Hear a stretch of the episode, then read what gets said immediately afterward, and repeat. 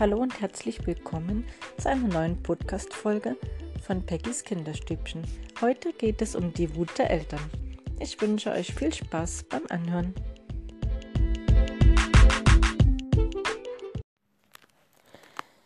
Es gibt immer wieder Situationen, in denen wir Erwachsene wütend werden und nicht liebevoll reagieren können, auch wenn wir unser Kind abgöttisch lieben. Die Wut überfällt uns dann wie eine Feuersbrunst, die rücksichtslos über die Situation hinwegwälzt. Die Wut bringt uns nicht zwangsläufig dazu, das Kind zu schlagen, aber sie lässt uns laut werden und unbedachte Worte sagen, was wir dann anschließend bereuen. Ganz oft fühlen wir uns der Wut einfach hilflos ausgeliefert. Aber warum ist das so? Die Wut wird zwar vom Kind ausgelöst, aber es ist nicht die wirkliche Ursache. Der wahre Grund ist oft, aber nicht immer, die Verletzung des Selbstwertgefühls in der eigenen Kindheit, was wir verdrängt oder vergessen haben. Psychologische Prozesse in der Seele lassen oft nicht zu, dass Verletzungen uns bewusst sind, weil sie auf Dauer zu schmerzhaft werden. Normalerweise bedarf es eine Menge psychologischer Hilfe, um frühe Traumen aufzuarbeiten oder zu überwinden. Die meisten Menschen haben schlicht vergessen, dass sie als Kind verletzt wurden, besonders wenn dies in den ersten beiden Lebensjahren geschehen ist. Die menschliche Psyche hat mehrere Möglichkeiten, auf Liebesmangel zu reagieren oder den zu vertuschen. Anfangs ist das Schreien, Weinen, wütend werden und später dann krankheitswerte Symptome zu entwickeln, die Aufmerksamkeit erheischen oder die Versorgung erzwingen. Lob und Tadel sind Erziehungsinstrumente, die ein falsches Selbst züchten. Im Aggressionsgedächtnis werden schmerzhafte Erfahrungen gespeichert und später tauchen sie dann in triggernden Situationen wieder auf. Wir reagieren dann unangemessen heftig auf Auslöser, der aber nicht der tatsächliche Grund für die Wut ist. Wir Eltern oder auch Erzieher, je nachdem, ob sie als Eltern oder Pädagoginnen zuhören, werden an Situationen aus der eigenen Kindheit erinnert. Es gibt verschiedene Gründe für Wut, Deshalb ist auch kein pauschaler Rat möglich, wie man darauf am besten reagiert. Die Überwindung elterlicher Wut ist kein leichtes Unterfangen. Lösungsvorschläge können nicht immer universell funktionieren. Am besten ist es jedoch, sich keine Selbstvorwürfe zu machen. Wir sind alle Menschen und keine Maschinen. Häufig wird zum Beispiel in Trotzsituationen Absicht unterstellt, die keine ist.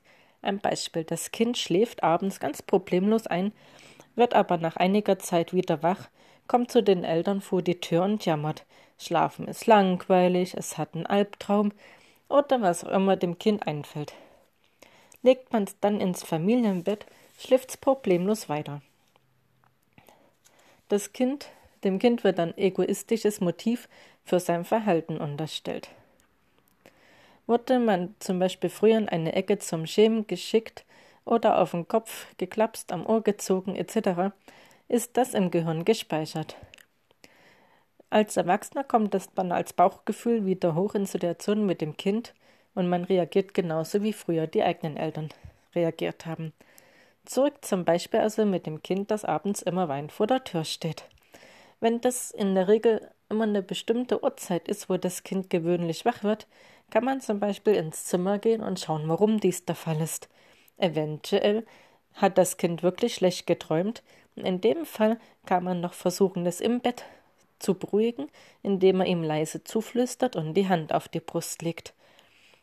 So, wenn man das nicht macht und das Kind jeden Abend weinend vor der Tür steht, ist man vielleicht wütend, weil man, keine Ahnung, vielleicht auch kein Familienbett möchte, sondern halt die Meinung vertritt, das Kind hat im eigenen Bett zu schlafen. Ist ja auch in Ordnung. Nicht jeder mag ein Familienbett. Aber wenn man dann wirklich weiß, warum das Kind tatsächlich aufsteht und ihm nicht unterstellt, es möchte einfach nur uns ärgern und partout bei uns im Bett schlafen, dann hat man dann keine Wut mehr, weil man dem Kind auch vorher helfen kann und sich bewusst ist, okay, es will mich damit ja gar nicht ärgern. Das nächste Beispiel ist, ein Kind spielt mit dem Gegenstand in der Wohnung oder im Garten und auf die Bitte, diesen wegzulegen, weil man zum Beispiel zum Einkaufen möchte, in den Zoo irgendwas unternehmen, läuft das Kind weg. Viele denken dann, das Kind macht sich einen Spaß daraus und wollen es einfangen. Aber warten Sie doch einfach mal kurz ab. Eventuell mag das Kind den Gegenstand tatsächlich nur ordentlich aufräumen, weil es die Eltern dabei schon beobachtet hat und vielleicht sogar geholfen hat. Zum Beispiel ein Stock, der im Kompost zu die Gartenabfälle oder die Gartenabfälle, die auf den Kompost kommen, legt dann, wenn es draußen mit dem Stock gespielt hat, den auch nur auf den Komposthaufen. Also am besten einfach kurz abwarten, weil, wie das Kind wirklich reagiert. Noch ein Beispiel. Ein Kind mag keine Mütze mit in den Kindergarten nehmen, wenn es draußen kalt ist. Alle Alternativvorschläge und Kompromisse werden abgelehnt. Oft denkt man dann, ach, was, was soll denn das? Warum will das Kind keine Mütze? Es ist doch kalt wird mal wütend, aber es könnte zum Beispiel ein Grund dafür sein, dass es in der Kita eine Regelung gibt, dass alle Kinder, die Mützen dabei haben, diese aufsetzen müssen und die Kinder nicht selbst entscheiden dürfen, ob sie die Mütze brauchen, was sie in der Regel aber gut können. Die wissen schon, was sie als kalt empfinden und was nicht. Und nur weil es uns vielleicht kalt an die Ohren ist, muss es ja nicht heißen, dass das Kind auffriert. Das kann eben dem Kind ganz warm sein. Ein weiteres Beispiel das Kind bekommt einen Wutanfall und dann werden wir auch wütend, mit jedem mal ein bisschen mehr. Aber der Hintergrund vor allem bei kleinen Kindern ist, das kann sich noch nicht auf spontane Änderungen einlassen oder eine Änderung vom Plan reagieren, weil wichtige neurale äh, Bindungen dazu sind zwar vorhanden, aber noch nicht funktionstüchtig. Zum Beispiel zerbricht ein Keks, bekommt das kleine Kind einen Wutanfall, weil es hat nicht damit gerechnet, dass der Keks zerbricht. Oder auch noch ein Beispiel, es mag sich auf ein Spielzeugmotorrad zum Beispiel von Barbie oder Lego setzen, was natürlich nicht geht. Dann wird das Kind wütend, weil der Plan vom Kind war ja eine, einen ganzen Keks zu essen oder mit dem Spielzeug zu fahren. Unvorhergesehene Planänderungen bringt das Gehirn in eine unangenehme Inkohärenz. Mit dem Wissen, dass die Grundlagen kognitiver Entwicklung altersentsprechend noch eingeschränkt sind, fällt es dann leichter, dass wir unsere Wut überwinden. N noch ein Beispiel: Ein Erstklässlerkind, das weint, wenn es zur Schule muss. Uns macht das Weinen aggressiv, da wir ja oft nicht wissen, warum das Kind weint, zum Beispiel, weil es uns noch nicht erzählt, noch nicht erzählen kann, es nicht benennen kann oder weil es das nicht tut. Wir sind aber auf Hilfe programmiert. Nur wir wissen, wenn wir dann nicht wissen, wie wir helfen können, werden wir hilflos und das macht uns wütend. Oft sagt man dann, das ist doch halb so schlimm, gibt doch gar keinen Grund, warum du weinst, aber das ist eher schädlich, denn das suggeriert dem Kind, dass mit seinen Gefühlen etwas nicht stimmt.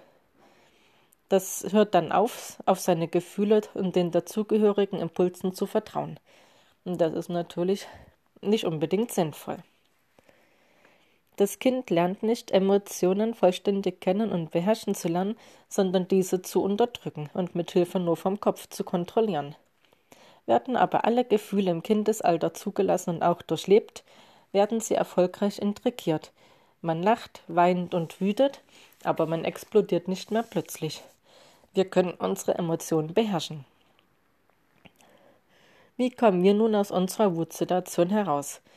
Erstmal hilft es uns, wenn wir uns klar machen, dass Kinder mit Jein, Wein oder Jammern keine Lösung für Situationen erkämpfen wollen, sondern sie zum Beispiel wie bei dem Kind in der Schule schlichtweg traurig sind, dass es in die Schule muss.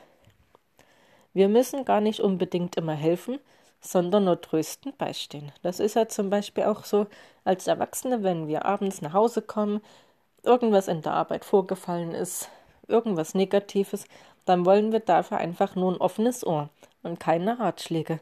Einfach nur, dass uns zugehört wird und dass wir Dampf ablassen können. Sind wir für die Kinder stets ansprechbar, aber nicht überbehütet, fördert das die Resilienz der Kinder, es lässt sie wachsen. Und das tut die Fähigkeit, mit Rück- und Schicksalsschlägen gut umzugehen und nicht daran zu zerbrechen, fördern. Er, sind wir ihnen immer zugewandt, erfahren sie eine wichtige Resonanz, dass ihr Kummer relevant ist. Dies schüttet glücklich machende Hormone aus und der Stress vergeht. und somit vergeht auch unser Stress. Ist uns das bewusst, verschwindet der Wutimpuls in solchen Situationen fast ganz allein, weil die Situation für uns dann nicht mehr lösbar, unlösbar ist. Die Lösung ist einfach für Kinder und Eltern das Trösten. Wir sind auch manchmal wütend, wenn wir Angst ums Kind haben, zum Beispiel im Straßenverkehr, wenn es einfach über die Straße läuft, weil es drüben dem Freund, die Oma, ein Hund oder irgendwas sieht, oder im Schwimmbad, wenn es einfach ohne Schwimmflügel ins tiefe, zum tiefen Becken rennt und dann vielleicht noch reinfällt. Oft können wir dann nicht emotional dem Kind zugewandt reagieren, wie es ja eigentlich sein sollte, sondern werden wütend, bestrafen es, beschimpfen es. Manchmal rutscht dann auch noch die Hand aus. Und durch die Angst in uns wird das Stresszentrum und vegetative Erregungszentrum aktiviert. Und das führt dazu, dass das emotionale Gehirn die Führung übernimmt und das kognitive und den präfrontalen Kontext ausschließt. Da kann helfen, wenn wir stumme Selbstgespräche führen, indem wir alles, was wir dem Kind gern sagen wollen, uns vorstellen. Einfach in Gedanken zu uns sagen, was wir dann dem Kind gern sagen würden, wenn es über die Straße läuft oder ins tiefe Wasser fällt, im Schwimmbad rumrennt. Und in der Zwischenzeit halten wir das Kind einfach still im Arm. Wenn wir uns das gesagt haben, ist erstmal die Luft weg, der Dampf weg und wir können dem Kind dann liebevoll uns zuwenden. Man kann seine Kinder auch darum bitten, einem zu helfen, die Wuttiraden nicht mehr auszusprechen, zum Beispiel, das geht halt gut bei älteren Kindern, die können dann sagen, blöde Wut. Nur als Beispiel. Oft wollen wir im Erdboden versinken, wenn die Kinder einen Wutanfall im Kaufhaus kriegen, weil sie keine Süßigkeiten bekommen oder ein Spielzeug im Buch. Wenn sie irgendwas nicht bekommen, was sie haben wollen, werden die wütend, was uns zur Wut führt. Warum ist das so? Weil wir vor Fremden nicht als schlechte Mutter dastehen wollen, die ihr Kind nicht im Griff hat. Die Enttäuschung wird dann vom Kind lautstark kundgetan. Wir schimpfen mit dem Kind und das Kind wird das Gefühl der Enttäuschung, das hat das Gefühl für die Enttäuschung bestraft zu werden. Das ist für das Kind natürlich doppelt und dreifach gemein. Da kann es helfen, dass wir eine Reise in die Vergangenheit machen, nicht unbedingt eine bestimmte Situation, sondern einfach die Gedanken schweifen lassen in welchen Situationen wir da Ähnliches erlebt haben. Zum Beispiel haben wir eine Anerkennung für irgendwas Gutes nicht bekommen. Und das hat unser Gehirn gelernt. Und deshalb reagieren wir dann auch unangemessen. Man kann dann mit seinem eigenen kindlichen Ich liebevoll sprechen und es fragen, was damals los war. Und wie man vielleicht hätte reagieren können oder die eigenen Eltern dann. Und hinterher fällt es einem dann vielleicht ein bisschen leichter, sich beim Kind für die Wut zu entschuldigen. Ja, das war's.